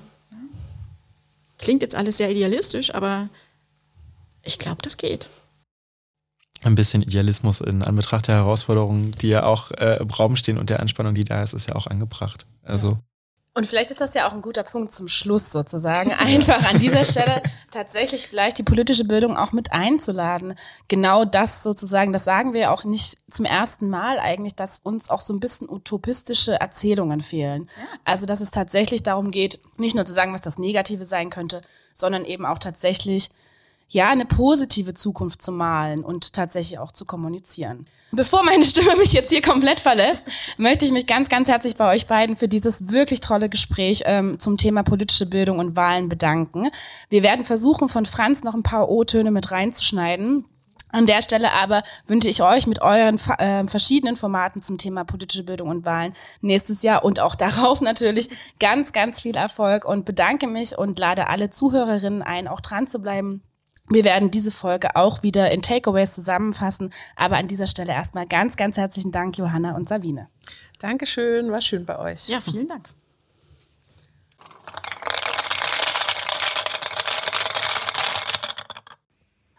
Am Anfang des Gesprächs hatten wir euch versprochen, dass wir noch Sprachnachrichten von unserem dritten Gast Franz Werner von der Aktion Zivilcourage bekommen. Diese Sprachnachrichten zu den wichtigsten Fragen dieses Gesprächs hört ihr jetzt. Was haben eurer Meinung und Erfahrung nach Wahlen eigentlich mit politischer Bildung zu tun?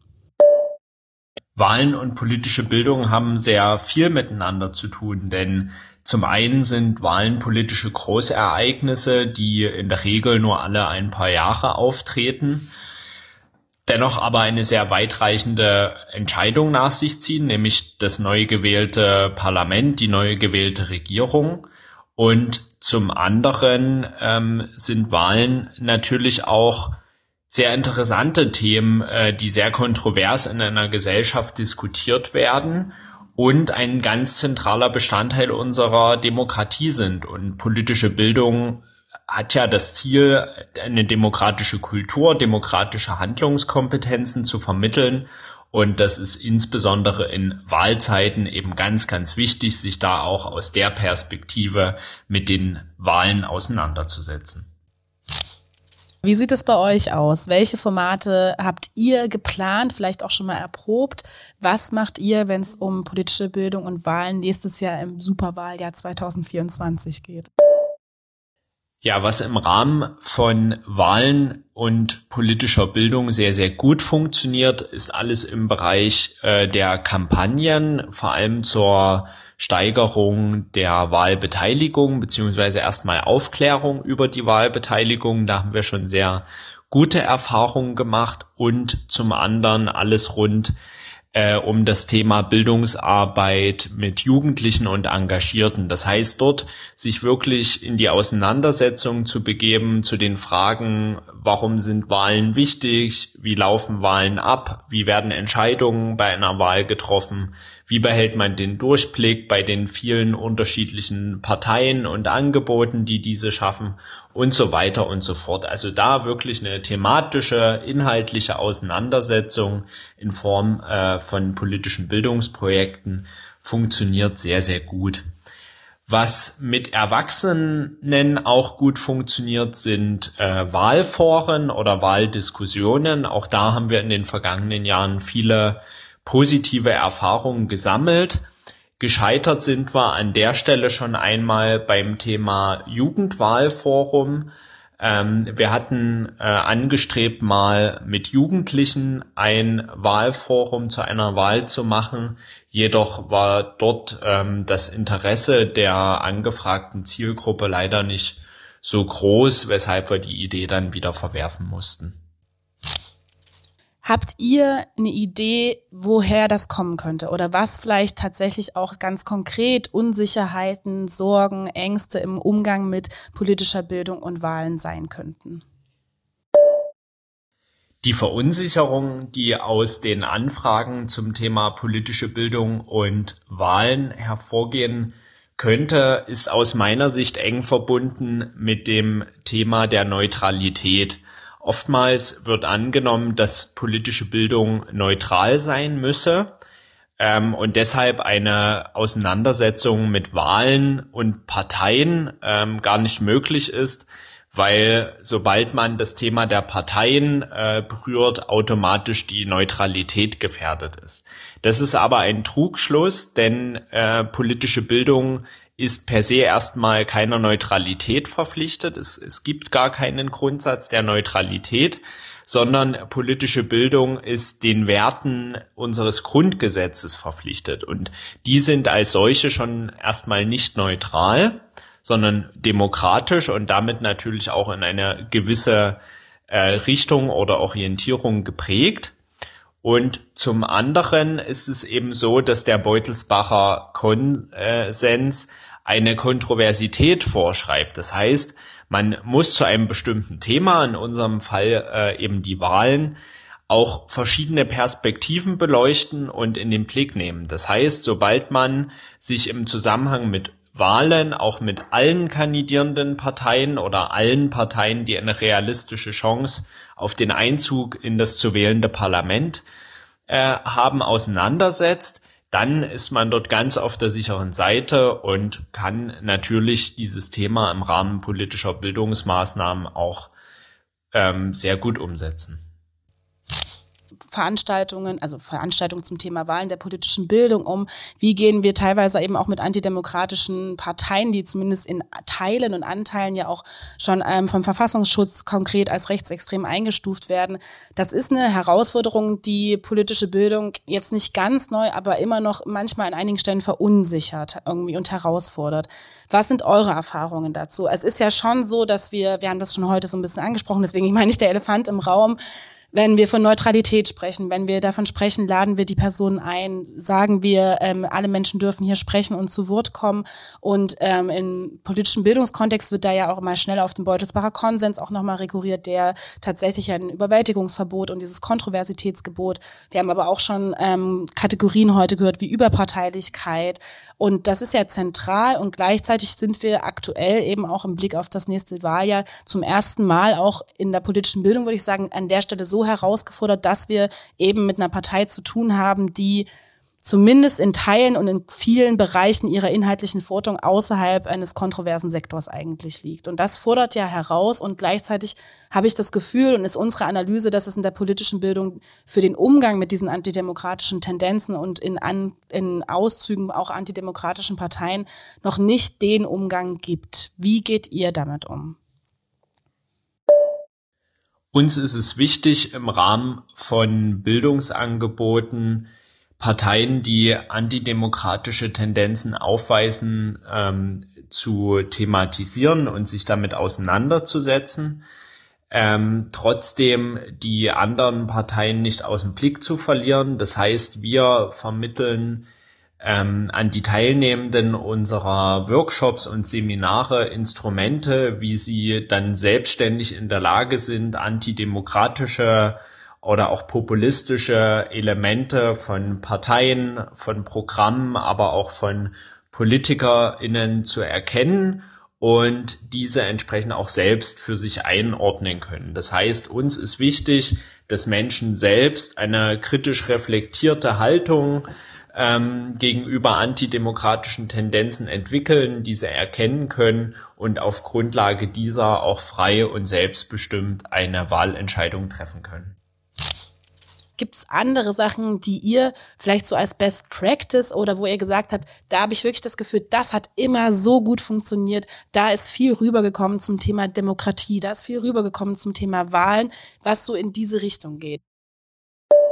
Ja, ein Geheimtipp könnte noch sein, dass man sich wirklich traut, sich mit dem Thema Wahlen und politische Bildung auseinanderzusetzen, sich der ja teilweise auch Herausforderungen annimmt und dass man in der Umsetzung von konkreten Projektideen Kooperationen und Netzwerke schmiedet, um gemeinsam dieses große Thema auch gut bearbeiten zu können, verschiedene Perspektiven damit einbeziehen zu können und am Ende auch ein gutes, erfolgreiches und wirksames Projekt umsetzen äh, zu können.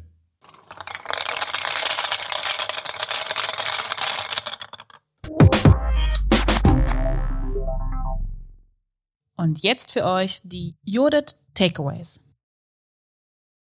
Und hier kommen sie, die Takeaways zur aktuellen Judith Podcast Folge im Superwahljahr in Sachsen zum Thema politische Bildung und Wahlen.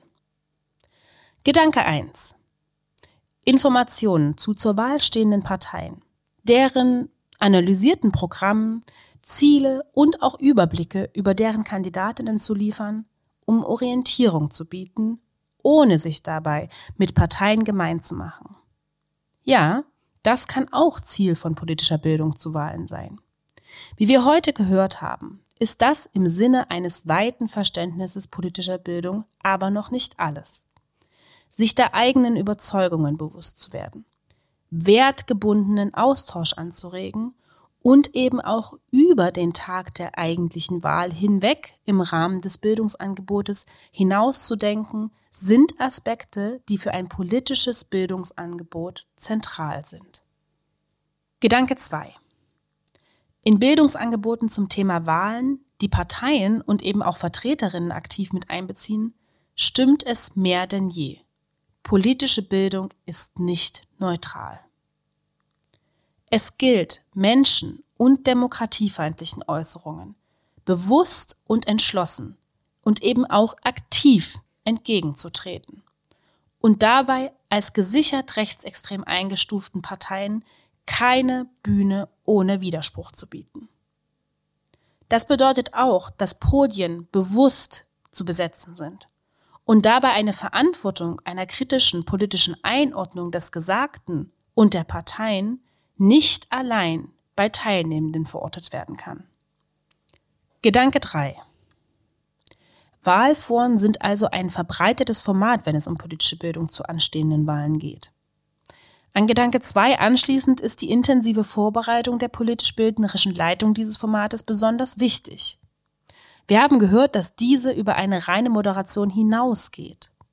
Unsere Gästinnen haben aber auch gesagt, dass es durchaus Zurückhaltung gibt, wenn es um die Öffnung von Diskussionsräumen geht, weil die Befürchtung von Wortergreifungsstrategien und demokratiefeindlichen Störungen einfach zu groß ist. Das ist ein Problem für politische Bildung. Denn die Befürchtung mag zwar berechtigt sein, gleichsam stellt sie ein großes Problem für eine aktive und diskussionsfreudige politische Bildung dar. Hier gilt es, politische Bildnerinnen zu stärken, und zwar unerlässlich. Schließlich treten sie überall vor Ort an erster Front für Demokratie ein. Gedanke 4. Das heutige Gespräch hat gezeigt, dass politische Bildung zum Thema Wahlen, vor allem vor anstehenden Wahlen, bereits Tradition hat und ein gut angenommenes Format politischer Bildung ist. Dennoch stellt es noch eine Herausforderung für politische Bildung dar, genau jene zu erreichen, die nicht schon genau wissen, wo sie ihr Kreuz auf dem Stimmzettel setzen. Dazu stellt sich dann natürlich die Frage, wer nimmt eigentlich warum an den verschiedenen Angeboten zum Thema Wahlen teil? Und warum vielleicht auch nicht? Und dabei ist die Thematisierung von Wahlen, Parteien und Demokratie trotz aller Tradition auch eine Herausforderung für politische Bildung, die eben vor allem mit jungen Menschen konfrontiert ist, die sich nicht ganz ohne Grund zum Teil von Demokratie und ihren dazugehörigen Institutionen und Prozessen abwendet. Gedanke 5. Unseren Gesprächspartnerinnen ist es bei ihren Bildungsangeboten wichtig, Kooperationen und Netzwerke einzubeziehen. Das ist für politische Bildung nichts Neues. Aber es ist eben auch in diesem Bereich wichtig.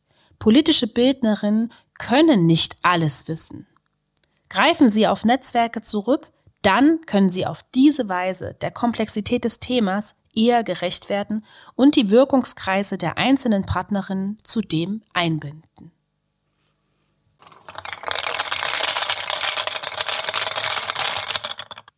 Die AfD Sachsen ist nach anderen Landesverbänden der AfD nun auch als gesichert rechtsextrem vom Verfassungsschutz eingestuft worden. Und auch 2024 begann mit einer Korrektivrecherche, die gezeigt hat, dass unter anderem die AfD einen Geheimplan gegen Deutschland im November in Potsdam mit verschiedenen Teilnehmerinnen diskutiert hat, der, und das muss ganz klar gesagt werden, die massenhafte Vertreibung von Menschen aus Deutschland vorsieht. Vor diesem Hintergrund möchten wir diesen Podcast nicht wie üblicherweise mit unseren Takeaways enden lassen, sondern euch eine Frage für euch selbst oder auch vielleicht für die Diskussion in euren Teams mitgeben, die uns als politische Bildnerin ganz besonders wichtig ist. Und die Frage lautet wie folgt. Sollten wir als gesichert rechtsextreme und folglich antidemokratische Parteien wie die AfD in Sachsen und deren Vertreterinnen bewusst und ganz begründet aus politischen Bildungsveranstaltungen ausschließen?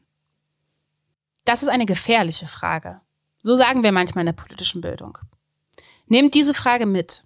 Erste Anregungen und auch Ansätze zu der Beantwortung der Frage habt ihr sicherlich hier im Podcast gehört. Wenn ihr Antworten oder vielleicht noch mehr Fragen findet, schickt sie uns gerne zu. Wir wollen super gern mit euch in diesen Austausch zu dieser, naja, gefährlichen Frage kommen.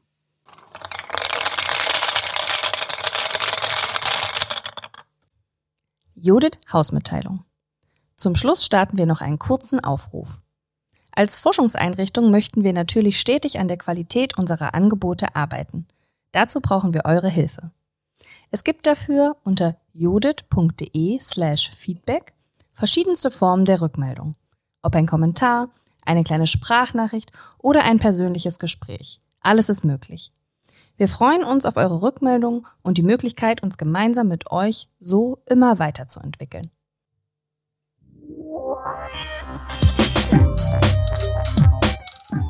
Brille auf, wir müssen reden. Der Judith Podcast.